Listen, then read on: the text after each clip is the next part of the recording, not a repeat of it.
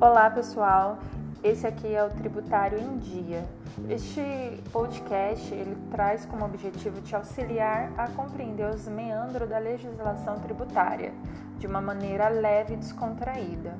Neste episódio, eu quero falar com vocês sobre o Simples Nacional. Será que esse regime tributário realmente é simples? O Simples Nacional se tornou popular principalmente para quem tinha ou tem intenção de abrir seu primeiro negócio. É o principal regime tributário ofertado. Mas será que de fato estamos falando de um regime simplificado? Primeiramente, o Simples Nacional é uma forma de tributação a qual a empresa pode aderir, que no direito a gente chama de regime tributário. Este regime tributário possui características e benefícios próprios, por essa razão é chamado de regime tributário especial. Ele foi instituído pela Lei Complementar 123 de 2006. Como o próprio nome sugere, ele trata-se de uma forma mais simples de tributação, onde se tem uma unificação dos tributos, tais como PIS, COFINS, imposto de renda, contribuição social, ICMS, entre outros. Esta unificação dos tributos se dá através de um percentual específico, a depender da atividade da empresa, que pode ser serviços, indústria, comércio, e também vai depender do seu faturamento anual. O valor desse percentual é estabelecido por anexos existentes na Lei 123 de 2006. Assim, o empresário poderá ter uma noção da carga tributária qual será aferida em seu negócio, a depender em qual atividade se enquadra e qual será o seu faturamento. Exemplo: se uma empresa ela é do segmento de indústria, ela vai se enquadrar no anexo 2 da lei. Lá existe uma faixa de faturamento de 180 mil reais anuais que tem uma carga tributária de 4,50, que seria o valor a ser tributado para esta empresa.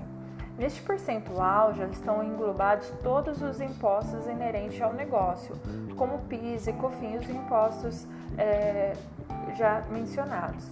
Além dessa unificação em um único percentual, haverá também o pagamento de todos esses tributos em uma única guia, a chamada DAS, que é o Documento Único de Arrecadação. Essa guia é paga mensalmente todo dia 20 de cada mês.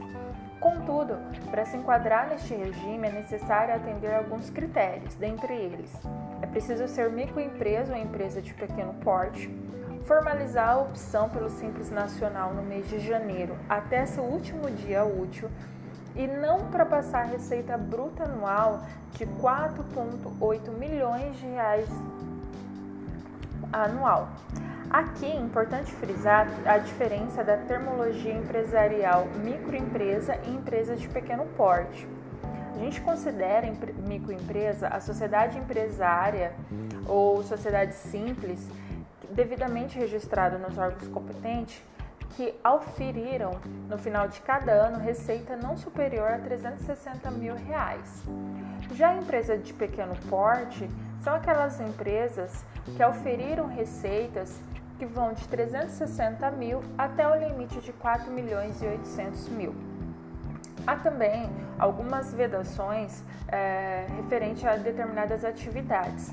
Aí seria necessário verificar as disposições constantes na lei, lá no seu artigo 3, parágrafo 4, que lista quais são as atividades que são vedadas é, optar pelo regime do Simples Nacional. Tá?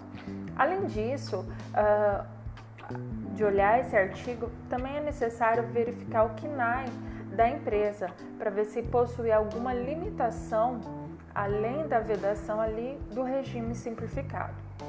Conforme já mencionado, para cada atividade eh, de serviço, indústria ou comércio, a lei vai disciplinar quais são suas alíquotas a ser aplicado. Dessa forma, ao optar por este regime, é necessário previamente analisar qual atividade será desempenhada e qual será o faturamento estimado dessa atividade, para ver se atende todos os critérios estipulados. Mas cabe aqui frisar que nem sempre o que é simples é o mais lucrativo para a empresa.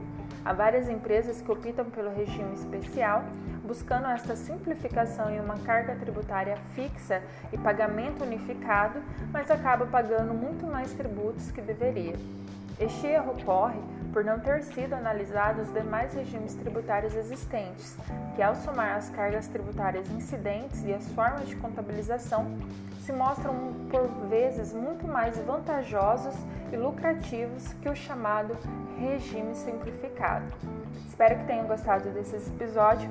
Toda semana um novo episódio para vocês. Esse aqui é o Tributário em Dia.